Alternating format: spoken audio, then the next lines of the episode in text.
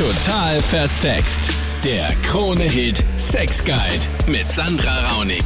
Willkommen im Podcast. Immer am Dienstag geht es ja um Sex auf Krone Hit von 22 Uhr bis Mitternacht. Gemeinsam mit dem Psychoanalytiker Max Pritz quatschen wir über die geheimen Fantasien, Fetische oder Themen ja, zur Liebe, die du hast. Die erste Anruferin am Dienstag war ja die Nacht nach Halloween, war die Clara und die erlebt einen spannenden One-Night-Stand mit einem Vampir. Was ist denn da genau passiert? Ich war auf einer richtig coolen Halloween-Party ähm, und habe dort einen total heißen Typen kennengelernt. Also der war richtig hot und auch richtig sympathisch eigentlich. Und ähm, ich habe mit dem die Nacht verbracht. Nur das Problem ist, äh, der hatte halt ein Halloween-Kostüm mit einer Maske. Und der hat diese Maske die ganze Zeit nicht abgenommen. Irgendwie, ich weiß nicht, ich war halt, ich war halt ein bisschen betrunken, also ich habe schon ein, zwei Shots getrunken, sage ich mal so. In dem Moment hat mich das nicht so gestört, dass er die Maske auf hat. Aber ähm, jetzt im Nachhinein, also total, ich weiß nicht, irgendwie ist irgendwas falsch mit mir oder ich weiß. Und aber dann jetzt im Nachhinein. Bist du einfach gegangen und hast auch nicht irgendwie gesagt, magst du mal die Maske abnehmen oder so? Ich kann mir das gar nicht vorstellen. Wie Oh das Gott, nein, in die- auf die Idee bin ich gar nicht gekommen. Das ist ja das Schlimme. okay, dann frage ich mal den Max. Also ich meine, weil sie jetzt gerade gemeint hat, die Clara, ob was mit ihr verkehrt ist, ja, dieses mysteriöse Unbekannte, ja. Warum ist es reizvoll? Wie kommt es zu so einer Situation?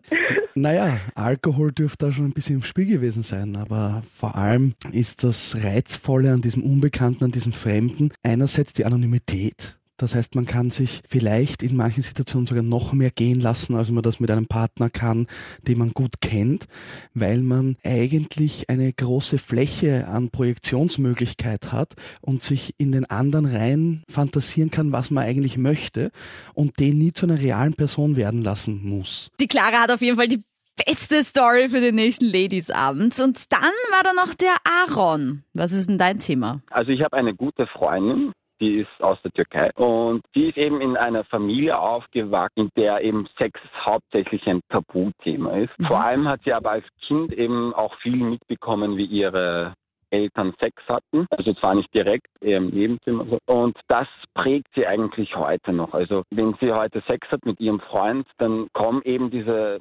Gedanken auf, okay, ist das was Schlechtes, was ich tue? Ähm, Sie ist sich auf jeden Fall unsicher dabei und fühlt sich aber auch leicht schmutzig danach. Also so, ich sag mal, so unrein. Ja, also ich glaube, das ist von unserer Gesellschaft allgemein ein sehr großes Problem, dass Sex eben so tabuisiert wird und uns eben so Stimmt, ja. eingetrichtert wird oft von allen Seiten, dass es was Schmutziges ist, was Verbotenes ist, dass man eben Ja. Jungfrau bleiben soll, weißt du, und rein und dass Sex eben das Genau, ja. Schmutzige ist, ja. Es ist gerade sehr schwierig in dem Moment, wenn dann auch noch verschiedene Kulturen, verschiedene religiöse Ansätze oder Glaubensgrundsätze aufeinandertreffen. Gerade wenn Familien aus verschiedenen Ländern immigrieren oder sich woanders niederlassen und es dann zu etwas kommt in, in der Kultur, in der dann vorrangig gelebt wird, dass ein gewisser Unterschied besteht. In einem konservativen Elternhaus Sex so tabuisiert wird, es aber sehr wohl gelebte aktive Sexualität gibt, ja, dann kann es zu einer Verschiebung und zu einer Verkappung in, im Kind kommen. Vielleicht drehen wir es mal um, ja, wenn du jetzt ein Elternteil bist und du hast gerade äh, ein Kind zu Hause, ja,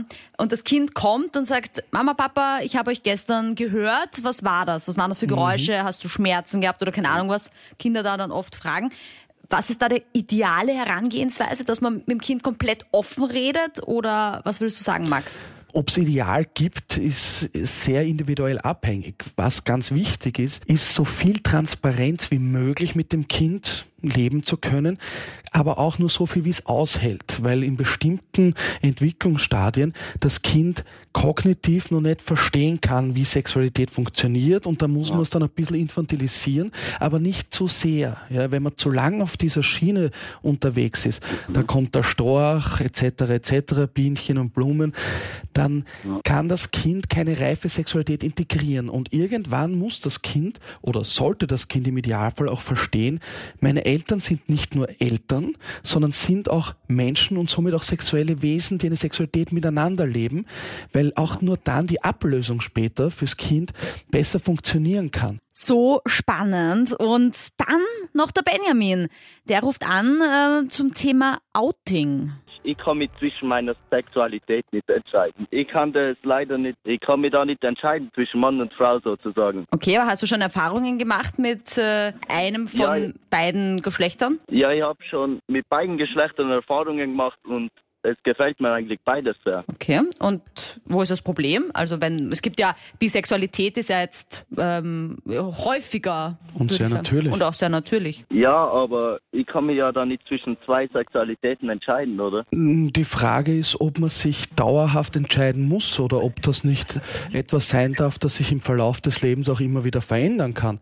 Weil eine Beziehung zu einem Mann einzugehen und mit dem Sexualität zu leben und danach auch eine Sexualbeziehung zu einer Frau zu leben, ähm, muss ja nicht am Geschlecht determiniert sein, sondern da kann es ja ein Stück weit darum gehen, um den Menschen. Ja, und da wäre das nächste Problem, wie soll ich das meine Eltern beibringen? Mhm.